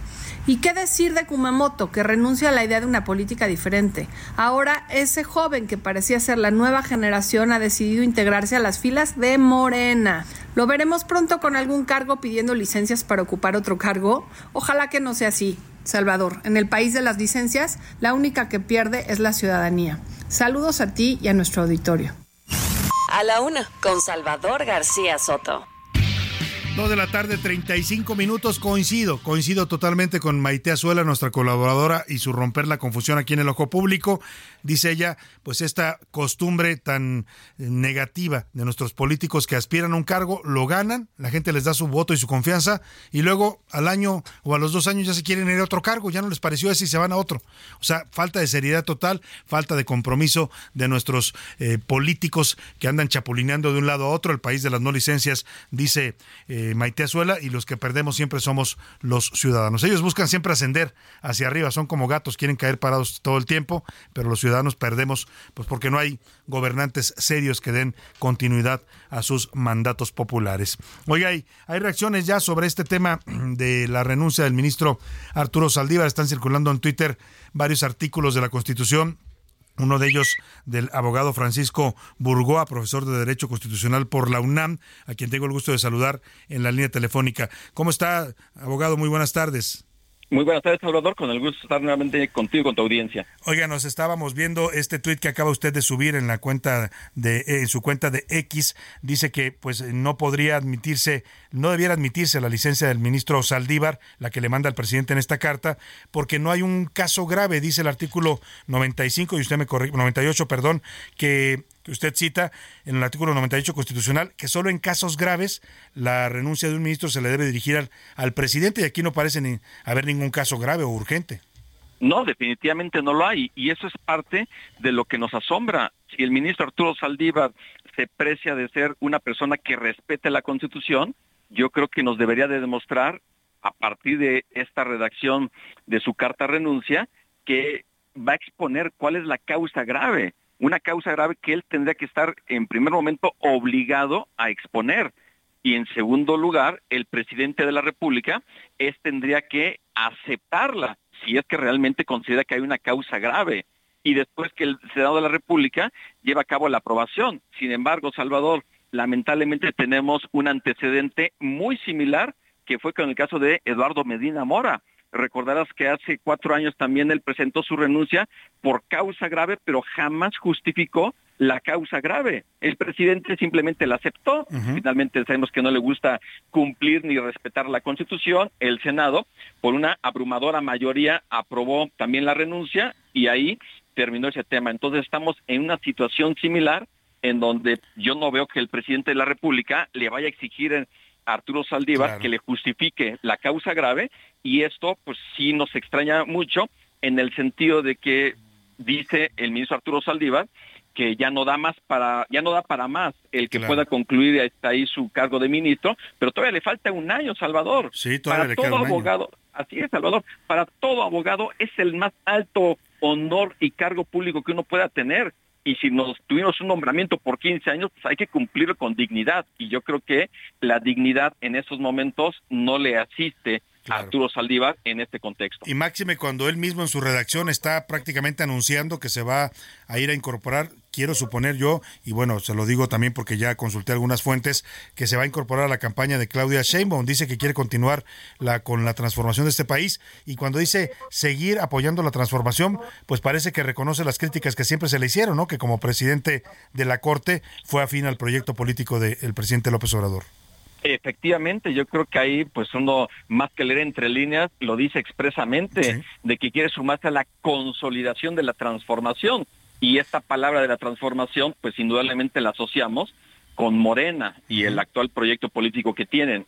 De ahí que sí es una situación que le va a beneficiar al presidente de la República en el sentido de poder también proponer a una persona cercana a su movimiento y aún así las cosas de al interior de la corte yo no las vería todavía con un cambio radical Salvador porque prácticamente los tres votos que hemos conocido que defienden a Morena pues ha sido de Yasmín Esquivel de Loreta Ortiz y de Arturo Saldívar. Y hay otros ocho que han defendido la Constitución. Pero Salvador el problema vendrá a partir del primero de diciembre de 2024 porque ese día es cuando ya cesó en su cargo el otro ministro que concluía también su cargo, al igual que Arturo Saldívar, y me refiero a Luis María Aguilar Morales. Es decir, con ese ministro, con esa vacante de ministro o de ministro que le corresponda a la próxima persona que ocupe la presidencia, podría ser el caso de que entonces sí hubiese ya cuatro ministras o ministros al interior de la Corte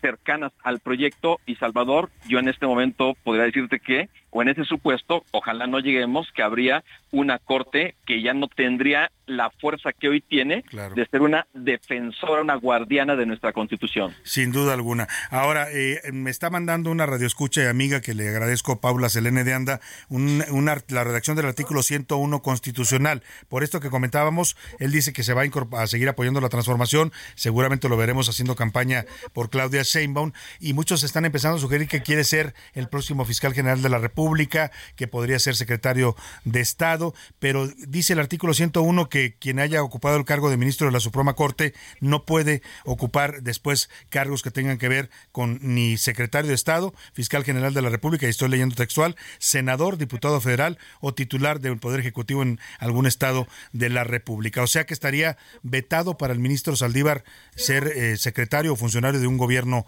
eh, si, hipotético pues de Claudia Sheinbaum. Bueno, es que aquí estaríamos hablando de una cuestión que en este momento se podría considerar con cierto impedimento, pero así como sabemos que ellos quieren o quieren modificar algún marco jurídico, lo podrían estar haciendo precisamente con el propósito de que pudiera llegar. Es decir, hoy Arturo Saldívar tendría impedimento para ocupar cargos de elección popular porque la separación de su cargo tendría que ser de tres años. En el caso de un cargo administrativo, ser secretario de gobernación, gabinete legal o ampliado, no tendría ningún impedimento. Ya donde vendría ahí el tema de identificar es en el caso del fiscal general de la República o inclusive hasta para revivir a la Comisión Nacional de los Derechos Humanos. Pudiera ser otro otro escenario. Pues vamos a estar muy atentos. Por lo pronto, eh, abogado Francisco Burgoa, profesor de Derecho Constitucional en la Universidad Nacional Autónoma de México, le agradecemos de verdad esta opinión que nos da sobre este asunto importante para la vida de la República. Eh, con gusto, Salvador. Fuerte abrazo para ti. Para Igualmente. Muchas gracias al maestro Francisco Burgoa. Tuve el, gusto y el honor de conocer a su, eh, no sé si era su padre o su abuelo, Ignacio Burgoa Orihuela. Lo llegué a entrevistar varias veces ahí en el Instituto de Investigaciones Jurídicas de la UNAM. Era siempre un abogado muy interesante de escucharle sus opiniones sobre los temas jurídicos del país. Toda una dinastía, la de los Burgoa, en materia de derecho constitucional. Oiga, y hay reacciones también ya en la clase política y en las redes sociales. José Luis Sánchez, ¿qué está diciendo la gente de esta renuncia de Arturo Saldívar a su ministerio en la Corte? Roberto Madrazo Salvador, candidato presidencial, ayer en el 2006 tuitea. Hace mucho que Arturo Saldívar perdió su independencia. Hoy admite estar, estar al servicio de los intereses del presidente López Obrador y no de la Constitución. La cuarta transformación, la cuarta transformó a los jueces en actores políticos, dice Roberto Madrazo en un tuit. Tito Garza Onofre, investigador de del Instituto de Investigaciones Jurídicas de la UNAM, eh, bueno, pues además un experto en temas de constitución, dice que quede claro, a la Suprema Corte no se puede renunciar sin más. La constitución existe, que esto sea solo por causas graves, pues los mandatos son por 15 años improrrogables. Si algo de dignidad le queda al Senado, habría que negarle la renuncia al señor Saldívar, dice Tito Garza, él es investigador del Instituto de Investigaciones Jurídicas de la UNAM. También reaccionó en redes sociales Juan Ortiz, analista y experto en temas judiciales y legislativos, dice que la renuncia de Arturo Saldívar parece que buscará un cargo público con Morena, por lo que se lee en su carta. Estimo que es de la mayor importancia sumarme a la consolidación de la transformación de México. Bueno, eso ya se lo habíamos dicho aquí a bote pronto cuando surgió la noticia. Ahí están las reacciones, seguramente habrá muchas más. También Arturo Ángel, que es un periodista que se especializó en seguir los temas de la Corte, da el contexto, dice él, sobre la renuncia de Arturo Saldívar. Dice que su periodo eh, dura 15 años y concluía en 2024, es decir, que le quedaba poco más de un año, que la renuncia solo es procedente por causas graves, solamente el Senado así podrá avalarla. No sabemos cuál es la causa grave que tenga el ministro Saldívar en este momento. Lo increíble es, dice eh, Arturo Ángel, periodista, que en su carta de renuncia no expone una causa grave y solo argumenta palabras más, palabras menos, que va a buscar chamba en la 4T. Oiga, vamos a esta noticia. José Luis Sánchez, cuéntame esta historia. Lamentablemente quisiera decir que es un caso aislado, pero ocurre con mucha frecuencia en esta ciudad donde mucha gente trata de impulsar el transporte limpio eh, y amigable con el ambiente, que es la bicicleta que además también es saludable para el cuerpo humano, pero muchos automovilistas no lo quieren entender y agreden a los ciclistas, les avientan el auto cuando tienen la obligación por ley de respetar a los ciclistas y cederles siempre el paso. Tienen prioridad, así como el peatón tiene prioridad en la escala de movilidad, después es el ciclista, después el motociclista y al último está el automovilista, al último, pero en esta ciudad que parece hecha para los automóviles, los automovilistas se creen los dueños de las calles. José Luis, ¿qué pasó con este ciclista? Nada más como este, como dato, Salvador, este año 33 ciclistas han muerto en la Ciudad de México y bueno, una de ellas es eh, Jessica. Esta historia ocurrió el pasado 17 de octubre. Se trataba de una ciclista de 27 años. Ella murió arrollada por un trailer en la colonia eh, Tlaxpana, en la alcaldía Miguel Hidalgo, aquí en la capital. El chofer, además de todo, huyó del lugar, sin embargo, posteriormente. Como siempre, ¿no? Aparte de asesinos cobardes, ¿no? Porque la mayoría de los agresores de ciclistas, algunos es accidental, otros es intencional, les avientan el carro, terminan a veces eh, causándoles la muerte, pero huyen siempre de la escena. Sí, en este, pues en este constante pisar los lugares de los ciclistas, se meten a las ciclovías, a los carriles, los carriles le avientan, en fin. Y hay carriles compartidos, hay carriles, por ejemplo, en insurgentes que son compartidos, y ahí te dice un letrero, pero debe tener prioridad el ciclista. los automovilistas ven un ciclista y de todas maneras le avientan el carro. Sí, lo vemos aquí diario, Salvador. Aquí es afuera de Carrache, en la ciclovía, diario. Los motociclistas se meten a la ciclovía, diario. y no veo policía vial. O se estacionan los autos, piensan que es estacionamiento. Y bueno, pues hace unos momentos la Fiscalía General de Justicia de la capital informó que ya fue detenido el responsable identificado, identificado como Cristian N por el delito de homicidio culposo. Ulises Lara, el vocero de esta fiscalía, así anunció la detención justamente de Cristian N. Así lo dijo. En seguimiento a una indagatoria integrada por la Fiscalía de Investigación Territorial en Miguel Hidalgo, en el que una joven ciclista perdiera la vida al ser impactada por un vehículo de carga el pasado 17 de octubre en la colonia Tlaxpana, Agentes de la Policía de Investigación aprendieron en Tizayuca, estado de Hidalgo, a Cristian N., conductor de la unidad vehicular referida, por su probable participación en los hechos.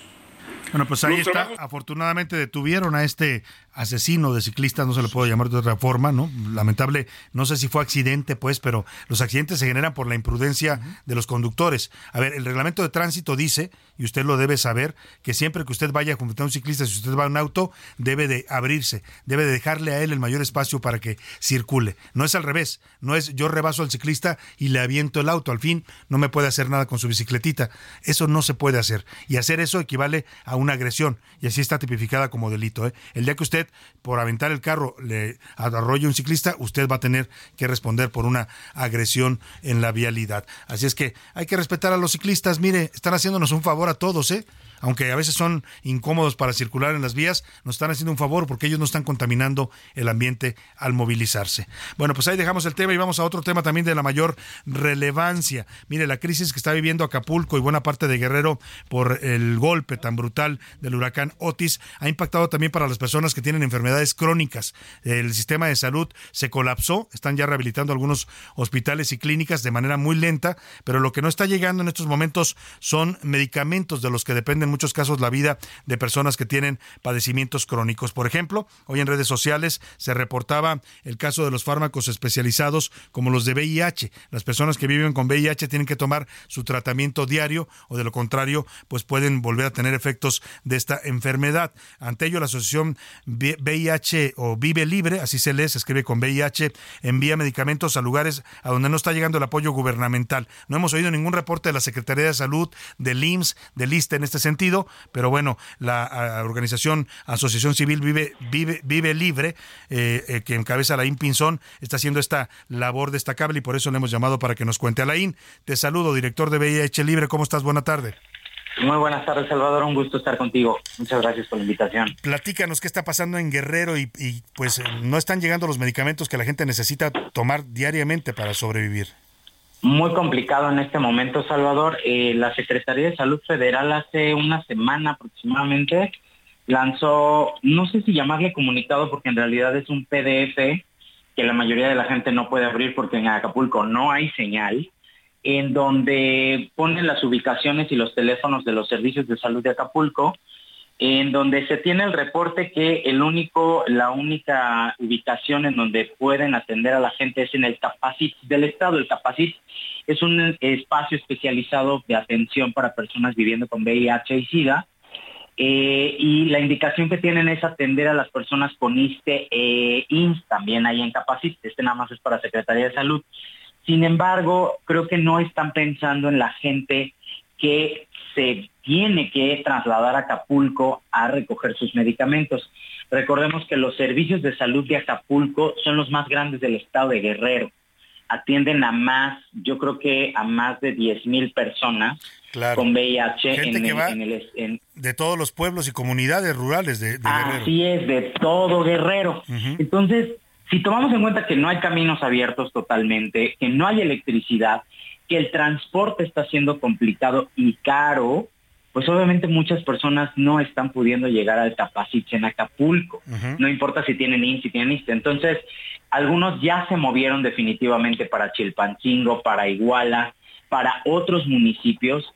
Y pues recordemos que hay personas viviendo con VIH en cada municipio, en cada estado de la República. Entonces, creo que eso es lo que no están pensando en la estrategia de la Secretaría de Salud nosotros acá en Vive Libre por medio de las redes sociales y de boca en boca que comparten mi WhatsApp, pues hemos recibido aproximadamente entre 30 y 45 solicitudes desde que lo del huracán pasó. Ahorita hemos mandado casi en su totalidad todo, tenemos nada más un, un, envío eh, atorado porque pues literal no pudieron llegar eh, la paquetería y se tuvo que regresar a Ciudad de México. Y ahorita estamos viendo cómo enviarlo. En muchas ocasiones lo que se hace es también ocupar la red de apoyo de las mismas personas que vivimos con VIH y que van a, a, ayudar a Acapulco y están llevándose los tratamientos y entregarlos prácticamente en mano. Eso es también lo que hemos estado haciendo, pero pues las paqueterías es lo más ocurrido ahorita y pues sí está difícil porque además si tomamos en cuenta que la gente de Acapulco se quedó sin nada, pues no tienen dinero de cómo pagar esa paquetería. Entonces la estamos consumiendo nosotros. Bueno, pues la verdad, nuestro reconocimiento a la labor que están realizando en Vive Libre, eh, a la Impinzón, eh, pues mm, las autoridades tendrán que tomar en cuenta esto y, como dices tú, resolver esta situación anómala. Están pidiéndole a la gente que se traslade a Acapulco cuando hoy es muy complicado hacerlo para las comunidades más apartadas en Guerrero. Pues estaremos atentos a esta denuncia que hacen en redes sociales y felicidades de verdad por esta labor que estás haciendo en beneficio de la gente que vive con VIH. Muchas gracias, Salvador. Muchas gracias, Alain Pinzón. Gracias, hasta pronto. Un gusto, como siempre, platicar con Alain Pinzón y esta asociación civil que apoya a personas que viven con VIH libre y que no tienen acceso a sus tratamientos, los ayudan dándoles el medicamento y eso es una labor, me parece muy noble. Oiga, hace un rato nos informaba José Luis Sánchez de este descubrimiento de costales eh, que llegaron a, un país de Hong Kong, a Hong Kong nos, nos contabas José Luis, con supuestas conchas de mar, pero que en realidad ocultaban droga. Hasta ahí, pues es uno más de los hallazgos, los narcotraficantes cada vez son más creativos y más hábiles para esconder la droga, pero el tema es que los costales en los que iban las conchas y la droga, por supuesto, eran de Segalmex, la empresa que supuestamente nos iba a dar autonomía alimentaria a los mexicanos y que terminó dándonos el peor fraude cometido en la historia de este país. 20 mil millones de pesos se estima que se robaron de los programas alimentarios de Segalmex. ¿Qué pasó con, qué, reacción hay de Segalmex a este escándalo, José Luis? Leonel Cota Montaño, el director de Segalmex, acaba de publicar una carta en la que dice, con relación a la información que se difunde y circula en medios de comunicación sobre el decomiso realizado por autoridades en aduanas de Hong Kong con mercancía ilegal y pone presuntamente metanfetamina, de Segalmex asegura que seguridad alimentaria, Segalmex no realiza exportaciones de productos a ningún país por lo que nos deslindamos de cualquier mal uso que se haga de las siglas Segalmex en otros países. Asimismo, se realizan las denuncias penales ante las autoridades correspondientes por los hechos que pudieran ser constitutivos de uno o varios delitos, así lo dice el director de Segalmex, Leonel Cota Montaños. Bueno, pues esperemos que, se deslinden, ¿eh? porque por lo pronto la, el logo del gobierno oficial, del gobierno federal mexicano, aparece en este hallazgo de droga allá en eh, Hong Kong. Bueno, pues nos despedimos de usted, no nos resta más que agradecerle el favor de su atención. A nombre de todo este equipo le quiero dar las gracias. En la producción está Rubén Esponda, en la eh, jefatura de información y los reportajes José Luis Sánchez, en la redacción Milka Ramírez, Iván Márquez, Miguel Ramírez, Ricardo Romero. Aquí en los controles está nuestro operador Luis Ahumada, en la asistencia de producción Rubén Cruz, ahí en los deportes Oscar Mota, en la coordinación de invitados y entrevistas Laura Mendiola. A todos gracias y sobre todo a usted. Le deseo que pase una excelente tarde de provecho. Aquí lo esperamos mañana a la una. Por hoy termina a la una con Salvador García Soto. El espacio que te escucha, acompaña e informa. A la una con Salvador García Soto.